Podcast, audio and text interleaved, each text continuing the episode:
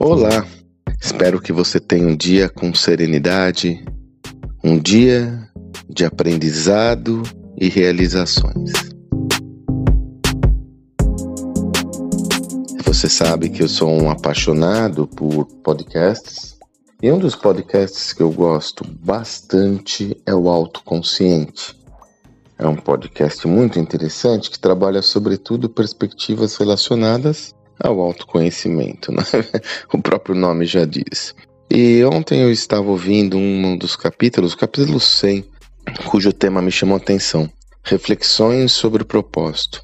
E nesse podcast, sua autora faz várias reflexões profundas sobre o propósito de vida, muito interessantes, muito interessantes. Eu até estou colocando aqui o, o link desse áudio na descrição do meu áudio, porque vale muito a pena você ouvir. Um dos elementos que mais me chamou a atenção foi justamente uma visão até meio que introdutória do contexto desse conteúdo, onde a gente reflete sobre quando o propósito se transforma numa prisão e quando ele realmente é libertador. Se nós pensarmos numa visão mais essencial, o propósito ele tem como fim a libertação, na medida em que ele lhe ajuda a encontrar a sua essência e lhe dá uma orientação para o seu próprio desenvolvimento como indivíduo. Mas às vezes ele pode se transformar numa prisão. Da onde vem essa perspectiva? Hoje, esse tema é tão. Ele está tão presente em nossa vida. E por que não dizer, existe uma cobrança grande da sociedade para que cada indivíduo tenha seu propósito. Eu me recordo numa conversa com a minha filha quando ela tinha talvez 17 anos ou 16 anos, e ela comentava que ela estava preocupadíssima, que não tinha um propósito. Eu falei, amor, eu, eu, descobri o meu depois de 40. Como você com 17 você quer ter o seu? Então veja o nível de pressão que tem na sociedade atual pela busca de um propósito e muitas vezes uma perspectiva relacionada ao ambiente empresarial. Não à toa, também existe uma pressão grande para que as empresas tenham e enunciem seus propósitos. Veja, é inegável que esse é um movimento positivo. As empresas devem enunciar seu propósito e nós devemos procurar o nosso propósito.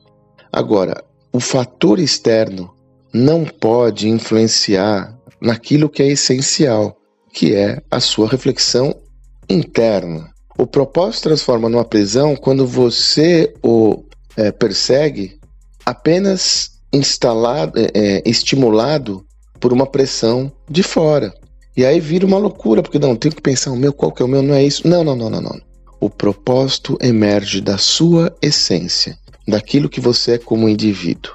E o propósito organizacional? Veja, se você é um empreendedor, possivelmente, ou é recomendado que esses propósitos eles se encontrem, né? Você tem um negócio para quê? Para sua vida. Se você é uma executiva, um executivo, você vai encontrar um local cujo propósito tem consonância com o seu. Não necessariamente é o mesmo propósito, mas ele tem consonância com o seu, ele conversa com o seu, os valores são similares. Posso dar meu exemplo pessoal. Já até conversei com você sobre isso aqui algum tempo atrás.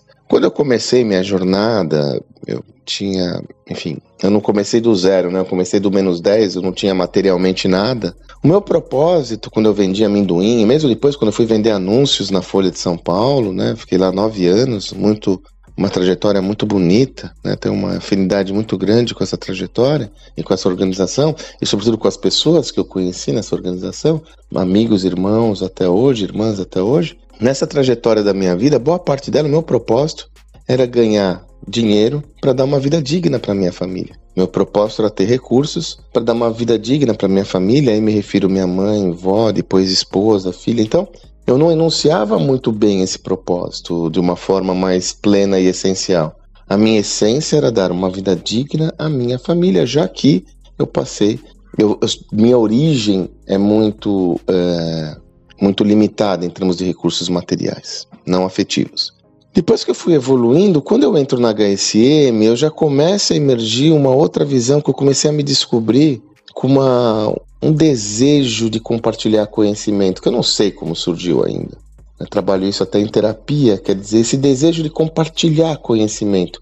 E eu vi essa motivação. Foi quando eu começo a dar aula. Foi quando eu fiz meu mestrado acadêmico, começo a dar aula. E aí eu encontrei na HSM uma empresa com um propósito similar aos meus valores. Eu comecei a me descobrir com essa tese de transformar a vida das pessoas por meio do conhecimento, e a HSM tinha isso. Aí quando. Então, na minha carreira executiva, note como eu, eu fui, é, de uma forma até orgânica, compatibilizando a visão de mundo. Quando eu começo o meu sucesso.com, aí aquele propósito virou o meu. Porque veja, qual que não é o propósito do meu sucesso.com, se não transformar a vida das pessoas por meio de conhecimento, no caso sobre empreendedorismo, gestão e etc. Então note que no negócio, quando eu começo a empreender, eu tenho uma união de propósitos. E agora então, que eu sou empreendedor da minha própria trajetória, o meu propósito como empreendedor é meu propósito pessoal. Quando eu trabalho meus conteúdos, essa mesma iniciativa está em volta do meu propósito pessoal, mas também tem correlação com o meu negócio, que é, eu gero receita por meio de palestras, cursos, imersões e por aí afora. Né? Então, note que existe uma compatibilidade nessa conversa que foi construída ao longo de 51 anos, não é de hoje. Então eu sugiro que você sim reflita de forma indispensável e mandatória sobre o propósito, tanto no contexto empresarial quanto individual, harmonizando esses vetores. Agora não caia no risco de se aprisionar devido a uma pressão externa para que você encontre esse caminho de qualquer forma. Ele está dentro de si. Por isso que insisto, o autoconhecimento, em minha opinião, é uma das principais, é um dos principais territórios a serem